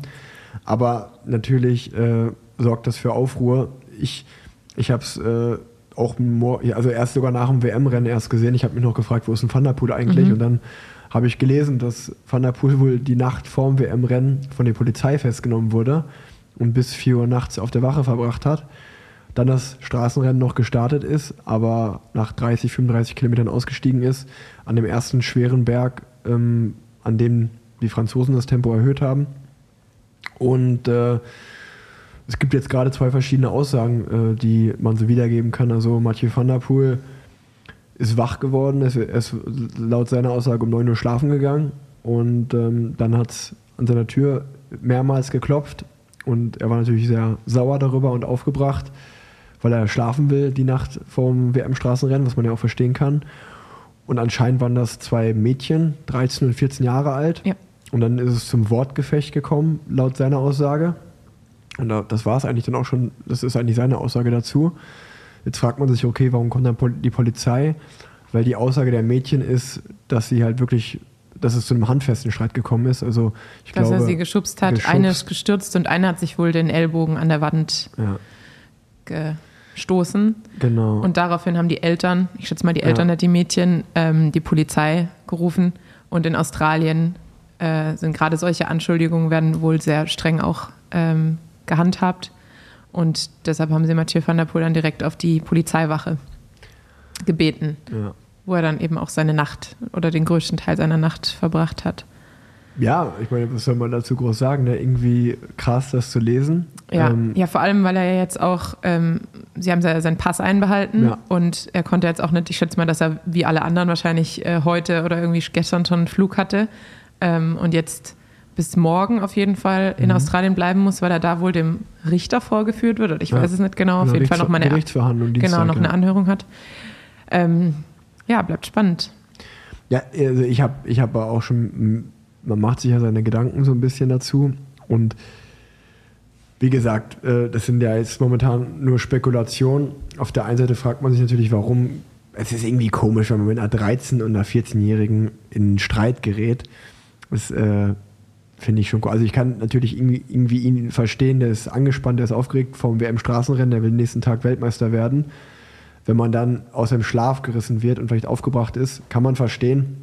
Aber normalerweise kann man ja mit einer 13- oder 14-Jährigen kann man das auch erklären. Ich weiß auch nicht genau, ob das Fans waren, ob die ihn nerven wollten, absichtlich, was auch immer, das, das weiß man nicht. Aber Fakt ist, dass äh, er ja, also eigentlich könnte man das ja verbal klären, Egal ob laut oder nicht Hat er ja laut. hoffentlich auch. Ja. Also ich meine, das Blöde ist halt, einer in der Situation lügt ja. Also entweder Genau. lügen die Mädels Genau. oder er lügt. So sieht's aus. Ähm, und ich, ja, ich hoffe halt einfach mal, dass eher Mhm. die Mädels lügen, ähm, weil es natürlich für ihn Albtraum wäre, allgemein. Ja. Ähm, aber ja, das ist, ich meine, Ja, der, also- der Image-Schaden ist ja eh schon da. Wie du sagst, Ja. einer von beiden lügt. Äh, Fakt ist, wenn er wirklich handgreiflich geworden ist, dann ist das eh nicht zu entschuldigen. Genau. Dann ist es äh, absolutes Fehlverhalten Ja. und äh, nicht zu tolerieren. Auf der anderen Seite habe ich mir gedacht, wenn ich, äh, wenn ich an meine Jugend zurückdenke, wenn ich so in der Schule so richtig in, in Probleme geraten bin, kennst du den Moment, wenn du dann zu deinen Eltern gehst und du überlegst dir vorher schon, wie drehe ich die Story, dass ich nicht der Böse bin? So, mein Freund hat mich angestiftet, ah, das war so und so und aus dem Grund habe ich das gemacht. Also eigentlich hatte ich ja eine gute, weißt du so? Also, ich war immer brav. man, man, man, man tendiert ja dann, also zum Beispiel, ich kenne das gut, man tendiert ja dann dazu, auch mal eine Geschichte so zu verdrehen oder zu lügen, dass man nicht der Böse ist. Vielleicht haben die Mädchen einfach missgebaut, haben sich die Anschuldigung dann ausgedacht, so ein bisschen. Das wäre natürlich Mathieu gegenüber super unfair, weil er sich jetzt auch der Kritik aussetzen muss. Ähm, ja, und, und dann in dem Fall ja auch wirklich um sein WM-Rennen betrogen worden richtig, wäre. richtig. Aber wir können jetzt spekulieren, wie wir Ja, wollen. Also ja. im Endeffekt eine Partei sagt nicht die Wahrheit. Äh, welche Partei das ist, wird sich hoffentlich rausstellen. Ja. Weil wenn jetzt jeder bei seiner Version bleibt, dann, ich Ja, weiß so dann halt auch gar halt nicht. laufen, ich mal, im, ne? Im Endeffekt gibt es ja dann halt auch zwei, Ja. zwei gegen einen. Ja. Dann ist die Frage, ob man halt eher dann, ich habe keine Ahnung. Genau, man wird sehen, das ist eine Spekulation, aber einfach nur mal um so beide Sichtweisen. Ich, ich habe das jetzt auch, ich bin auf keiner der, der beiden Seiten. Ich wollte es nur mal wiedergeben, die Gedanken, die ich mir dazu gemacht habe. So, wenn die Mädchen lügen, ist natürlich für Mathieu einfach echt scheiße gelaufen, WM-Rennen verpasst und halt harte Anschuldigungen gegen ihn, die dann wirklich auch unfair wären. Auf der anderen Seite, wenn es so passiert ist, was da geschildert wird, dann ist es natürlich ein absolutes Fehlverhalten von Mathieu van der Poel. Und ich glaube, so würde ich es jetzt auch einfach stehen lassen. Mal schauen, was dabei rumkommt. Im Endeffekt ist es mal wieder eine Geschichte, wo es keine Gewinner gibt, sondern ja, nur Verlierer. Und äh, ich glaube auch für das holländische Team, für die Team, für, auch für das Team von Mathieu van der Poel, einfach eine bittere Geschichte. Ne? Ja, was noch ganz interessant ist zu dem Thema, ähm, ich habe heute einen Artikel von Vila Fitz äh, gelesen, äh, beziehungsweise mir übersetzt und dann gelesen. Mein Holländisch ist doch nicht gut genug. Ähm, und da wurde natürlich so ein bisschen gefragt, ja, warum schlafen eigentlich auf dem Flur, auf dem die Athleten sind, warum sind da noch andere Leute und warum gibt es vielleicht niemanden vom Staff, der sich darum kümmert. Äh, und da sind noch ähm, ja, so ein paar Sachen rausgekommen vom niederländischen Radsportverband, ähm, die ja nicht unbedingt für die organisatorische Struktur des Verbandes sprechen. Also es war wohl so, dass für die Juniorenfahrerinnen, äh, die ja teilweise noch minderjährig sind, ähm, die hatten keinen Betreuer bei der Reise nach Australien, wo man ja sagen kann, das wäre schon wünschenswert, Ja, ja, wenn, wenn Minderjährige keine 30-Stunden-Reise alleine machen. Ähm, Quer durch die Welt. Genau, dann hatten sie wohl auch in Schiphol beim Einchecken keine Hilfe durch den Verband, äh, wo die Eltern dann irgendwann angerufen haben, weil die Kinder wohl ein bisschen verzweifelt waren, weil auch für die, die Räder war der Transport nicht bezahlt, also für neun, neun Räder.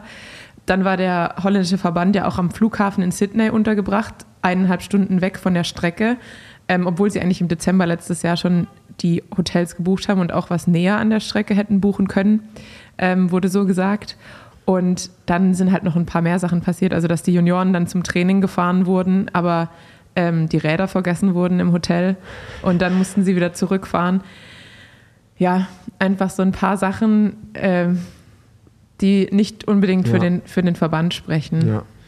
Ja gut, das, ähm, also das Einzige, was ich noch gelesen habe, ist, ähm, dass er auf jeden Fall, Mathieu van der Poel hat auf jeden Fall nicht in dem Zimmer geschlafen, wo sein, wo er untergebracht war. Genau, Also, er hatte wohl eine Erkältung. Ja. Er war eigentlich mit Jan Maas im Zimmer, hatte Genau. wohl dann eine Erkältung, hat dann mit seiner Freundin im Zimmer geschlafen, Ja. damit er halt Jan nicht ansteckt. genau. Das würde Ähm, vielleicht erklären, warum er nicht auf dem Flur war, wo, Ah ja, stimmt, wo, stimmt. wo die anderen Rennfahrer sind. Also wenn jetzt, das ist ja tatsächlich normal, wenn jetzt deine Freundin mitkommt, dass die im Hotel schläft. Das stimmt. vielleicht ein, zwei Stockwerke oben oder unten drüber. Und wenn du dann noch krank wirst, dass du sagst, pass auf, ich gehe zu meiner Freundin, dann stecke ich meinen Teamkollegen nicht an. Und dann hast du natürlich in dem Moment auch keine Macht darüber, wenn sowas auf deinem Flur passiert. Ne? Guck mal, darüber habe ich gar nicht nachgedacht. Zum mal? Glück habe ich dich. Also, ähm, das dazu, würde ich mal so sagen. Machen wir einen Ja. Haken hinter. Schauen Ja, wir hoffen natürlich als Radsportfans, dass ähm, sich das als fälschlich äh, fälschliche Anschuldigungen auch rausstellt, aber wir wollen uns kein Urteil erlauben Genau. und warten auf News. So sieht's aus. Nee, und dann haben wir jetzt äh, über das WM-Frauenrennen geredet, über das WM-Männerrennen. Ähm, lass uns doch mal dem WM-Juniorenrennen männlich weitermachen, weil da gab es die einzige Goldmedaille für den BDR, äh, für die deutsche Nationalmannschaft, durch einen überragenden Emil Herzog, der äh, schon im Zeitfahren die Bronzemedaille gewonnen hat Ja, und dann im Straßenrennen ähm, mit einer absoluten Weltklasseleistung Weltmeister geworden ist. Ähm, und gleichzeitig wird ja auch ähm, dann sein Wechsel zum Team vom Axel Merckx äh, zu Axion bekannt gegeben. Also es hat mich auch echt gefreut, muss ich sagen, dass er nicht direkt irgendwie Profi wird, sondern er ist ja auch in der richtigen Agentur bei Corso, da wo ich auch bin, ja. ähm, dass die da darauf achten, dass das nicht zu schnell geht, sondern dass sie sagen, hey, fahr noch mal ein Jahr U23 oder vielleicht zwei Jahre, je nachdem, wie viel Zeit du brauchst, dass er sich in Ruhe entwickeln kann, weil, ja, so wie es aussieht, äh, kommt da ein neuer Weltklasse-Juniorenfahrer hoch in Deutschland und da können wir doch alle sehr, sehr froh sein und ähm, ja, auch an der Stelle einfach Emil Glückwunsch und mach weiter so. Definitiv. Und von weiblicher Seite, was den Nachwuchs angeht, würde ich sagen, gibt es auch auf jeden Fall äh, po positive Nachrichten. Äh, Ricarda Bauernfeind, die ja eh schon eine sehr gute Saison im, im Generation-Team von Canyon SRAM gefahren ist, hat zwei Bronzemedaillen geholt im U23 Zeitfahren und im U23 Rennen, die ja sozusagen im äh, Ja. Frauenrennen veranstaltet wurden. Und ähm, auch bei den Juniorinnen. Aber lass, mal, äh, Ja. lass noch einmal kurz da bleiben, weil das würde mich noch interessieren. Ähm, also genau, erstmal auch da Glückwunsch an Ricarda Bauernfeind, die ja sowieso schon eine überragende Saison gefahren ist. Ähm, aber was ist denn, also ich würde deine Meinung nochmal gerne dazu hören, weil es ist auf der einen Seite ist es ja sehr löblich, dass es eine, U, dass eine U23-Kategorie bei den Frauen eingeführt wird, weil das hat ja bis dato einfach gefehlt und hat auch einfach, glaube ich, für viele Frauen so diesen, was bei den Männern schon immer der Fall war, damals waren es die Amateure, seit einigen Jahren sind's jetzt, ist es die U23, dass man halt so eine Zwischenklasse hatte zwischen Junioren und Profi sein, nämlich die U23. Und das hat der, bei den Frauen ja immer gefehlt. Somit, der, so, somit war der Übergang halt super schwierig von du bist Junioren, Juniorenfahrerin und ob, zack, auf einmal bist du Profi oder fährst halt gegen gestandene Frauen und es gab diese Zwischenklasse nicht.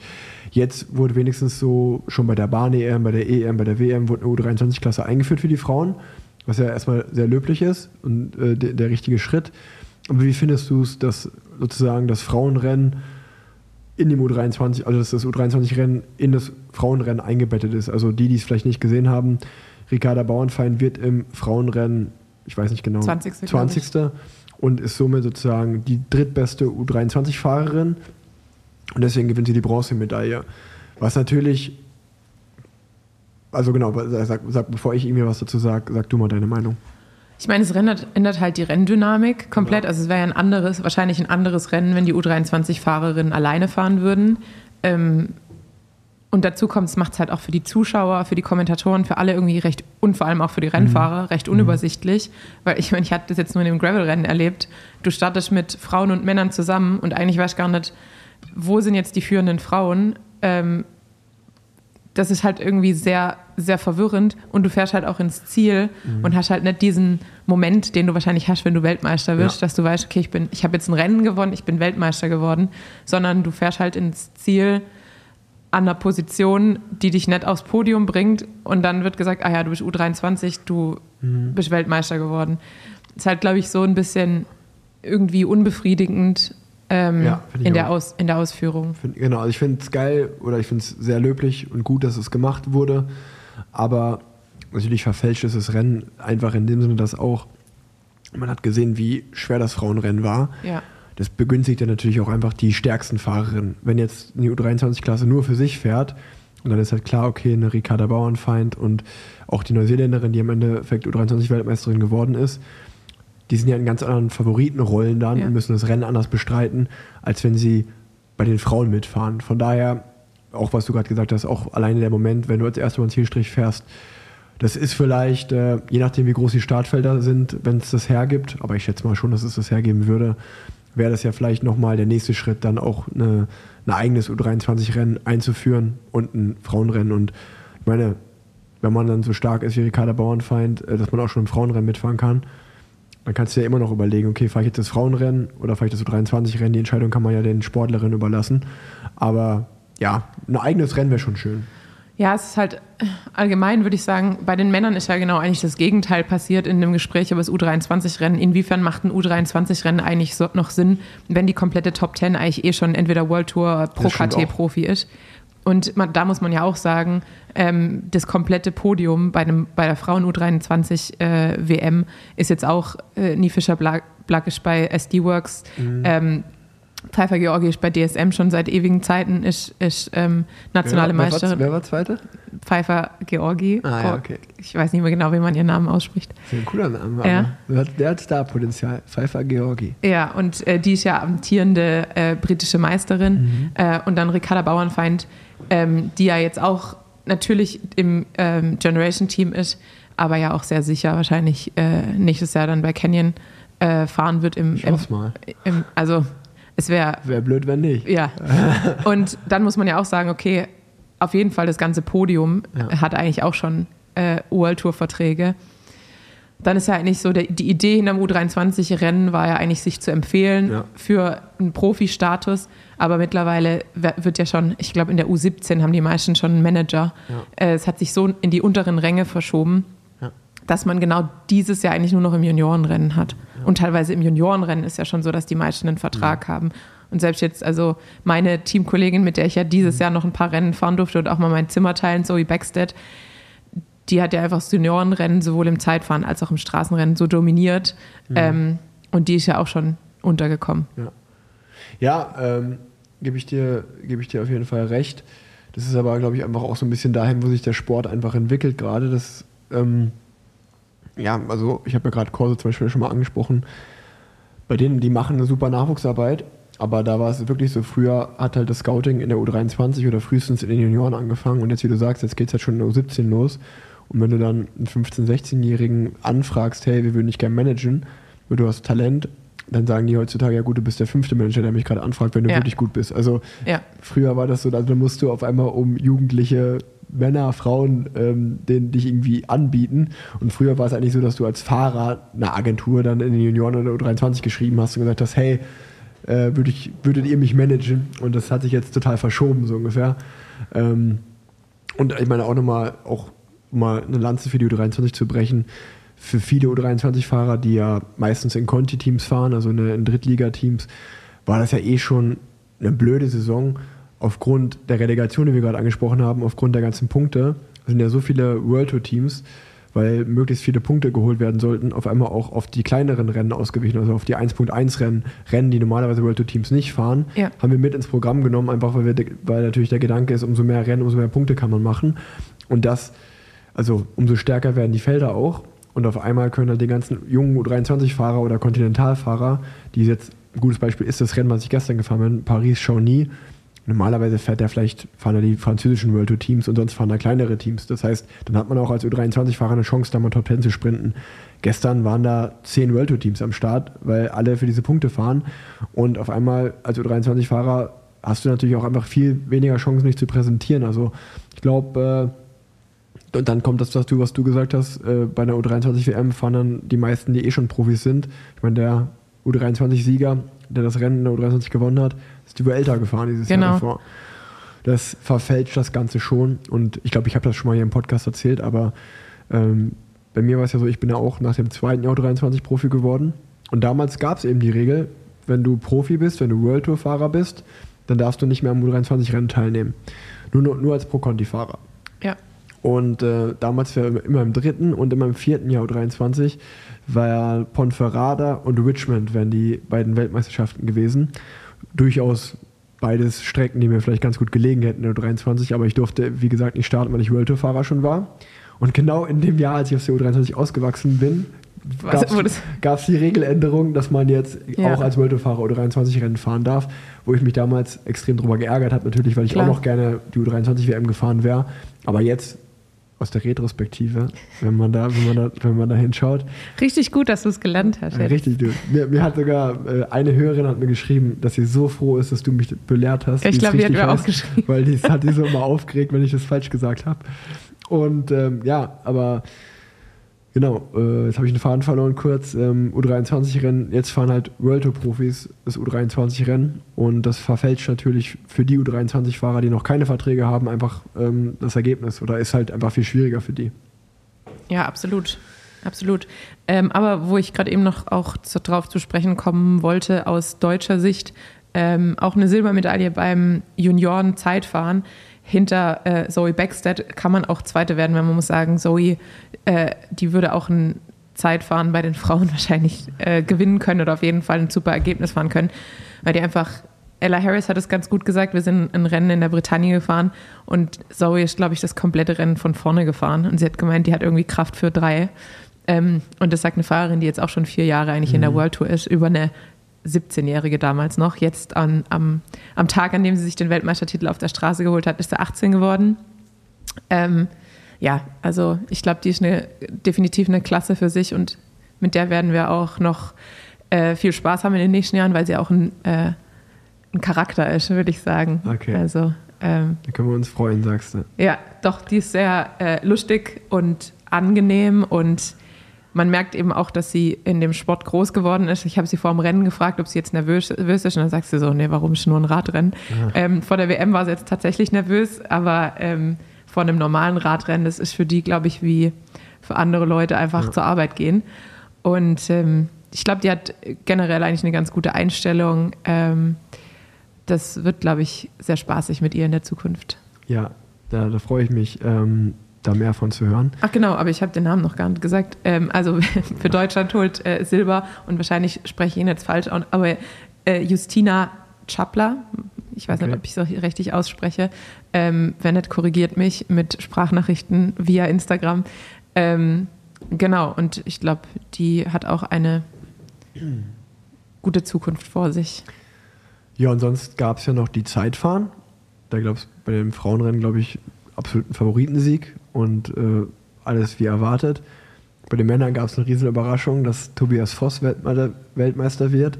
Ja. Ich glaube, auf den hat niemand getippt. Nee. Also nicht mal die wenigsten, sondern wirklich niemand.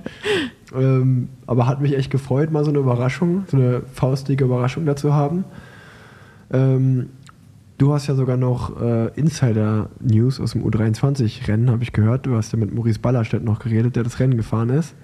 Ja, aber natürlich, wie immer, wenn man mit Maurice Ballerstedt spricht, äh, alles, was ich jetzt an Insider-News habe, ist auf keinen Fall für öffentliche Ohren äh, geeignet.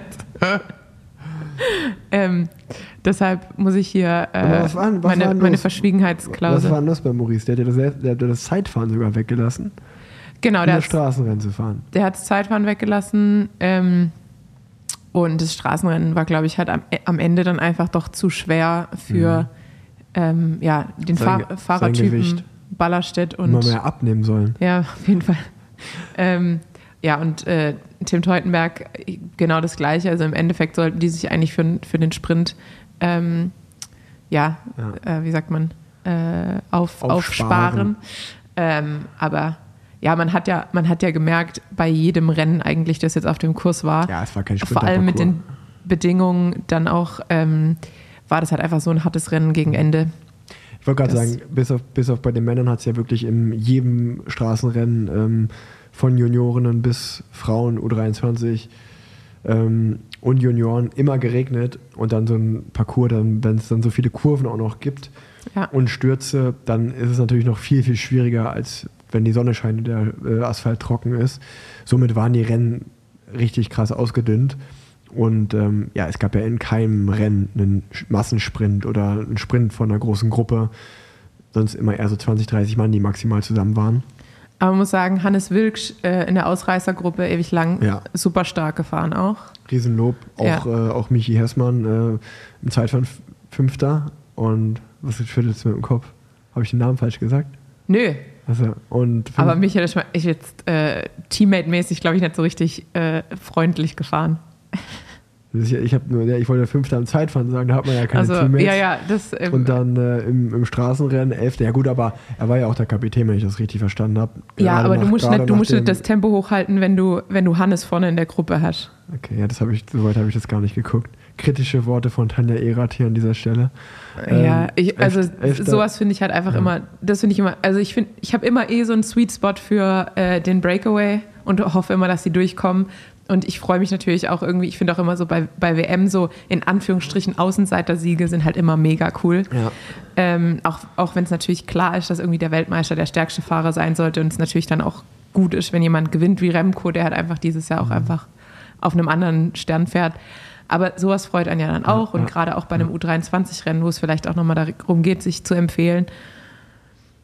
Und dann finde ich, ähm, ja, ich muss, man, muss wollte, man seine eigenen Interessen auch manchmal zurückstellen. Ja, natürlich. Ich wollte nur sagen, äh, Michi erstmal ein Elfter, um das Ergebnis mal wiederzugeben. Ja. Er war der beste deutsche U23-Fahrer. Aber na klar, Hannes Wilksch äh, war, glaube ich, der deutsche Fahrer in dem Rennen, äh, ewig in der Spitzengruppe.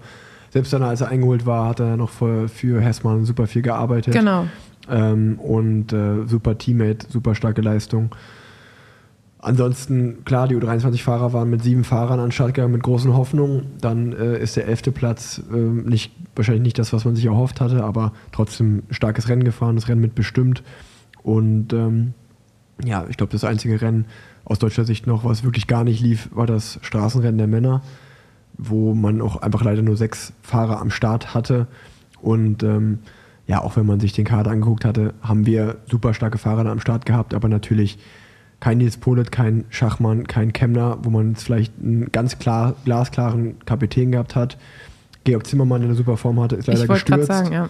Ist leider gestürzt und ähm, ja, dann ist es halt immer eine Weltmeisterschaft, ne? Und da kommen halt nur 20 Fahrer an. Und wenn man sich die Namen vorne anschaut, wir haben sie gerade schon mal alle aufgezählt: äh, Evan Pool, Laporte, Matthews, Wout van Aert. Ja, da ist wirklich absolute Weltklasse äh, dabei. Von daher ich habe es gestern irgendwo gelesen, schwarzer Tag für die deutsche Nationalmannschaft. So ist es halt manchmal, aber kommen auch wieder bessere Weltmeisterschaften. Äh, und ich glaube, jetzt haben wir es ganz gut zusammengefasst, oder? Mixed Relay haben wir noch nicht besprochen. Ja, das ist ja keine Disziplin. Ja, also, aber das ist wirklich Mixed es war Relay. Auf jeden Fall. Das ist der größte. Das ist so eine richtige Disziplin. So, ey, komm zur WM, nimm eine Medaille mit. Komm, wir haben noch ein paar Medaillen zu vergeben. Hier, Nee, finde ich mittlerweile stimmt es nicht mehr, weil ja trotzdem die, die besten Fahrer mittlerweile am Start stehen. Also wenn man, wenn man sich jetzt das, wenn man außer, sich jetzt, außer in dem Jahr, wo du die EM da, genau. da fand ich, da war es, da war es Da war es lächerlich, das stimmt. Nee, da war es gut. Nein, Ach so. sagen, da war es gut. Da, da, da, da wollte ich gerade loben. Da fand ich es gut. Ja, du musst es jetzt auch sagen. Ähm, Nee, aber wenn man sich jetzt das, das Podium anschaut. Mir ist gerade aufgefallen, während ich es gesagt habe, dachte ich so, warte mal, Tanja hat schon mal Silber im Mixed gewonnen. ähm, wenn man sich das Podium anschaut, dann steht da auch einfach wirklich der Großteil, ähm, die, das, die, die auch in den Einzeldisziplinen in, äh, eine Medaille oder Chancen auf eine Medaille haben. Äh, also da sind schon äh, starke Fahrer dann am Start und da muss man trotzdem auch erstmal aufs Podium fahren, mittlerweile. Ähm, ja, klar.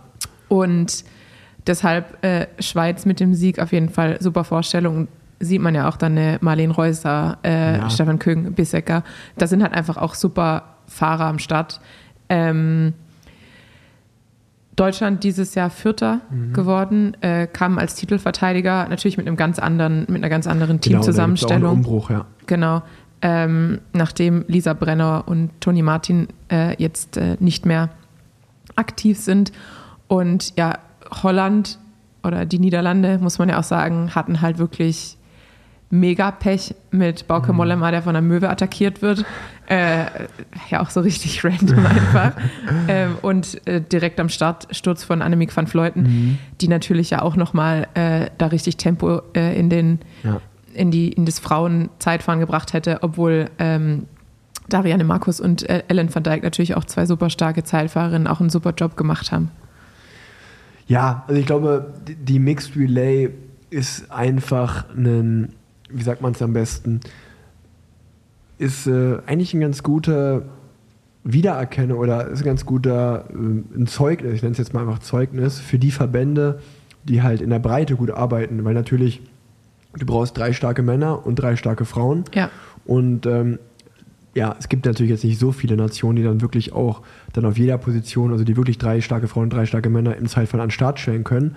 Aber wenn man natürlich als Verband oder als Land da äh, darauf zurückgreifen kann, ist man natürlich da einfach, äh, da hat man eine gute Arbeit gemacht, muss man sozusagen. Also das hat, hat, schon, hat schon eine Aussagekraft.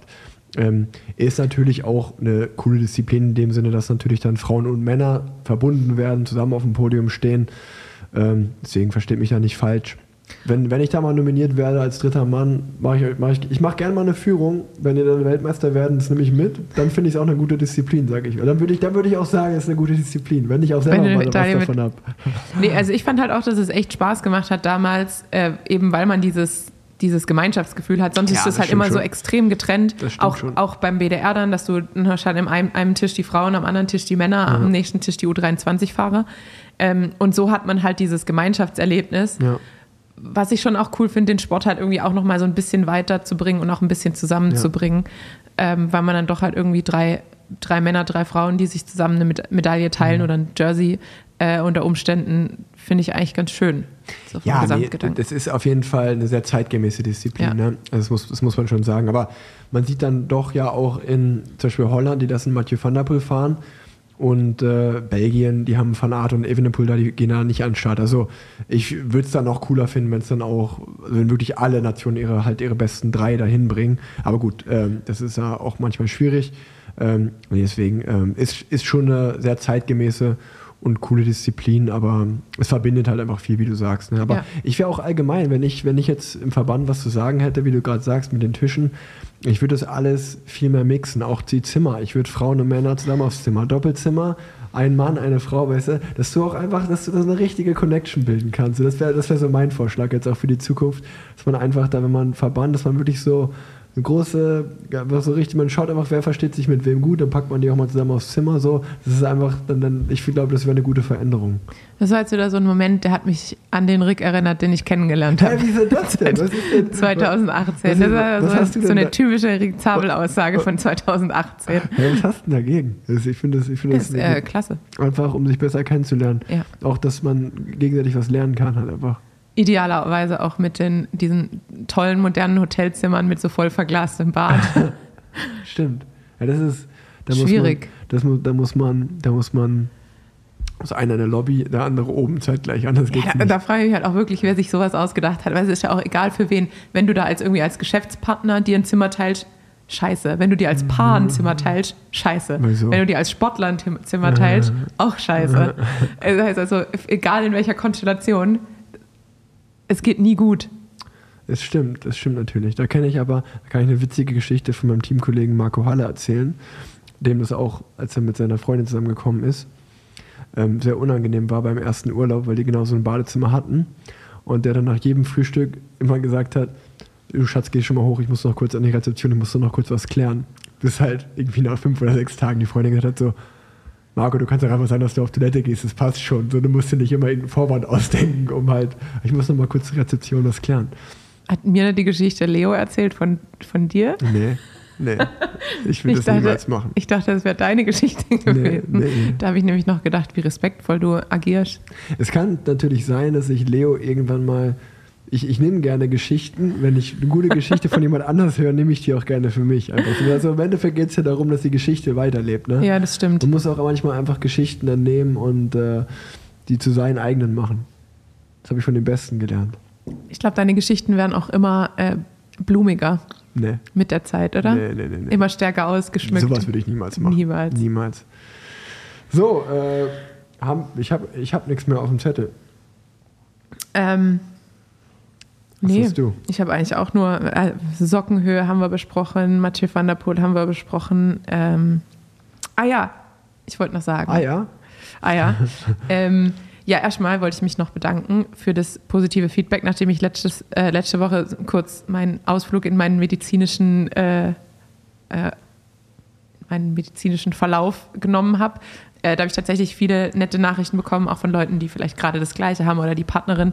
Ähm, und wollte deshalb nur kurz ein Update geben, dass alles gut gelaufen ist und äh, dass ich jetzt noch auf die, also es wurden Gewebeproben genommen und jetzt muss ich auf die Ergebnisse warten. Deshalb kann ich noch nichts sagen, ob gut oder schlecht. Und am Tag davor bin ich nach Bochum gefahren mit dem Fahrrad und zurück, um die Überweisung abzuholen. Das war auch ein äh, kleiner, guter Ausflug. Und habe da äh, tatsächlich, es war sehr witzig, ich bin zum Bergbaumuseum gefahren, um so mein Standard-Bochum-Bild zu machen, ähm, vorm Zechenturm Und da macht auf einmal so ein Radfahrer mitten auf der Straße einen U-Turn und überholt mich und hält mich an. Und es war dann auch ein äh, Plan Z slash Parallelweltenhörer, äh, der mich noch aus meiner, den ich wohl mal auf einer Party kennengelernt habe, durch meinen damaligen Freund, der mit ihm zusammen E-Technik studiert hat. Äh, wenn ich den Namen meines Freundes sage, Mhm. dann klingt das eh schon nach so einem ähm, Pseudonym, nämlich Hans Müller. äh, liebe Grüße. Ähm, genau, deshalb war das, war das ganz lustig. Mit dem habe ich mich dann kurz unterhalten und ist dann immer ganz nett, wenn man irgendwo in einer anderen Stadt ist und einen Plan Z oder Parallelweltenhörer trifft. Ja, das stimmt. Party Tanja wieder auf ihren alten Wegen, ey. Ja, ich war auf einem Geburtstag. Da Also. warst du richtig. Früher warst du eine richtige Partymaus. Ja, ja, jetzt komm, Doch, siehst, wirklich. Da- jetzt kommen schon wieder 2018 äh, Rick Zabel Aussagen. Ja, Wieso das denn? Naja, das war mein erster Be Besenwagen-Podcast. Da kam auf einmal die Sprachnachricht von dir, wo du dann gesagt hast, jetzt kommt der Boomerang zurück, als ich dann auch ausgepackt habe. Was, Was Rick Zabel so in. Äh, die Folge hieß sogar Boomerang dann. Weiß ich gar nicht mehr. Ähm, da hattest du. Nee. Ja. Ich, hab, ich war immer ein feiner Kerl. Okay. Ein feiner Kerl. Dann lassen wir das einfach so durch stehen. und durch. Alle, die es interessiert, hören sich einfach die Boomerang-Folge vom Besenwagen aber du warst ja ganz schön eine Partymaus. Das kann man auch einfach mal so festhalten. Ja, ja. Ach, meine Güte, jetzt haben wir schon eine Stunde 23. Ja. Yes, Eigentlich wollte ich eine kurze Folge machen, eine Dreiviertelstunde dachte ich am Anfang. Zack, zack. Ja, aber das ist ganz gut, weil äh, viele Leute kombinieren ja Swift-Fahren mit Podcast hören und die Swift-Saison geht wieder los. Äh, ich, bin, ich bin auch schon wieder fleißig am Rennen fahren und muss auch sagen, ich habe es so ein bisschen vermisst tatsächlich. Ja. Und es hat mir jetzt auch wieder Spaß gemacht. Ich mache jetzt wirklich immer die Kombination, werde ich heute auch wieder machen. Halbe Stunde warm fahren, Swift-Rennen fahren, idealerweise so ein Rennen, so 45 Minuten, eine Stunde, mit einem Kurs, wo man so richtig schöne Peaks hat. Das heißt, fast wie Intervalltraining. Danach noch mal eine halbe Stunde oder dreiviertel Stunde ausfahren, hat eine richtig gute Session. Und es ist für den Kopf absolut easy peasy, weil dieses Rennen in der Mitte alles auflockert. Und man kann sich trotzdem so richtig einen einschenken, muss ich sagen. Ich kann Okay. auf jeden Fall dafür Innsbruck empfehlen als äh, Kurs, Rennkurs, weil da hat man diesen kurzen äh, Leg Snapper oder Leg Breaker oder wie er heißt. Und da wird normalerweise immer richtig hochgeballert für so, was sind das, 30, 40 Sekunden. Und dann hat man kurz danach wieder so ein bisschen äh, eine ruhige Runde. Acht Kilometer ist die Runde, glaube ich, insgesamt, und dann geht es wieder hoch. Ähm, und Yorkshire sind auch immer sehr gute Kurse, weil da so kurze, knackige Anstiege drin sind, wo man sich danach aber in der Abfahrt kurz erholen kann. Deshalb, ähm, ja, hört Podcasts Lass und mal fahrt dabei Rennen Rennen. fahren. Ja, lass machen. Lass mal, echt, lass mal zusammen. Ja, aber du musst A-Kategorie fahren und ich fahre Warum? normalerweise B. Wieso? Ja, weil du über 4 Watt pro Kilo auf jeden Fall fährst. Nee. Natürlich. Jetzt, jetzt noch nie mehr. Zwei Watt pro Kilo fahre ich jetzt. Okay. Ähm, okay. Ich habe äh, nur zu sagen, dass ich in meinem letzten White die übergroße Brille freigeschaltet habe. Ah, sehr gut. Ah ja, apropos freischalten. Ich bin ja Level 50 Swifter und das war ja bisher das maximale Level. Aber jetzt kann man bis Level 60 äh, hochfahren. Wirklich? Das heißt, ich habe für diesen Winter auch noch einen neuen Plan. Ich muss 10 Level schaffen. Aber, also, aber wie lange warst du jetzt auf Level 50 und hast trainiert? Wird dir das jetzt auch angerechnet? Ja, das habe ich mich auch gefragt. Ich glaube aber nicht. Das ist nämlich voll die Verarsche dann, Ja, eigentlich wenn, du, schon. wenn du lange auf Level 50 bist Ja. und du fährst schon, du bist halt jetzt 5000 Kilometer auf Level 50 gefahren, Ja. Dann sollte das eigentlich angerechnet werden. Ich bin ja zum Glück erst seit März auf Level 50. Ähm, Ja, okay, aber so es gibt viel. ja auch einfach Leute, die sind irgendwie schon seit zwei Jahren auf Level 50. Da ist halt super ärgerlich. Ich habe Ja. nämlich auch letztens die Rechnung gelesen, wie viele Stunden man dafür swiften muss. Ist gar nicht so viel. Ich glaube irgendwie 400 oder sowas. 400 Stunden? Drei, Das ist 200? schon Ich weiß es nicht mehr genau. Ähm, das ist auf jeden Fall das Ziel für den Winter. Also, Vier- 400 Stunden swiften und aufleveln. Okay, alles klar. Ja gut, ähm, dann wird der Podcast, haben wir auch gut geclosed. Äh, Nee, eine Sache habe ich noch. okay. Ähm, und zwar, weil der Podcast ja auf jeden Fall wahrscheinlich morgen, übermorgen, ich weiß nicht genau, rauskommen wird. Ähm, falls ihr am Wochenende noch nichts vorhabt, äh, am 2. Oktober ist es Kids Crit an den Pollerwiesen und äh, es wird, glaube ich, rundherum äh, eine gute Veranstaltung. Nicht nur Radrennen an sich, sondern äh, Zappes ist da. Ähm, ah, jetzt muss ich lügen, wer alles da ist. Äh, alle sind da. Alle sind da. Alle sind da. Alle sind da aus Ähm, Köln. Kommt auf jeden Fall vorbei. Ich bin wahrscheinlich auch da. Rick Zabel ist wahrscheinlich auch da. Ich komme bestimmt mal vorbeigucken. Rick Zabel kommt auch vorbei. Ähm, das heißt, uns kann man da treffen. Ähm, man kann Hobbyrennen fahren, äh, sowohl bei den Frauen als auch bei den Männern. Äh, das heißt, auch wenn man keine Lizenz hat, kann man da sein erstes Rennen machen. Das heißt, meldet euch an oder schaut euch einfach euer erstes Radrennen an, wenn ihr Lust zum Zuschauen habt und äh, trinkt ein Bier. Und dann sieht man sich an den Pollerwiesen Genau. am 2. Oktober. So sieht's aus. Also ihr solltet auf jeden Fall vorbeikommen. Das wird Radrennen in cool. So wie man es machen sollte, wird es da gemacht. Ähm, kann man nur wärmstens empfehlen. Und äh, ja, das war wieder mal eine weitere Folge Parallelwelten, präsentiert von Swift. Ähm, ich lasse mir jetzt ein Tattoo stechen und Tanja geht feiern. Ciao, ciao. Tschüss.